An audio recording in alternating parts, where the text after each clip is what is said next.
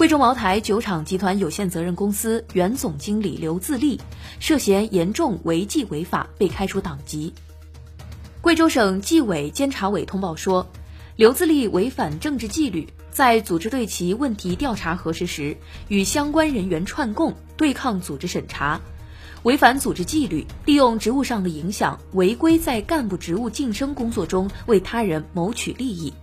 违反廉洁纪律，利用职权违规为他人获得茅台酒经营权，大搞权色交易；违反国家法律法规，利用职务上的便利为他人谋取利益，非法收受他人财物，数额特别巨大，涉嫌受贿犯罪，决定给予刘自立开除党籍处分。按规定取消其享受的待遇，收缴其违纪违法所得，将其涉嫌犯罪问题移送检察机关依法审查起诉，所涉财物随案移送。界面财经大事件，了解全球财经要闻，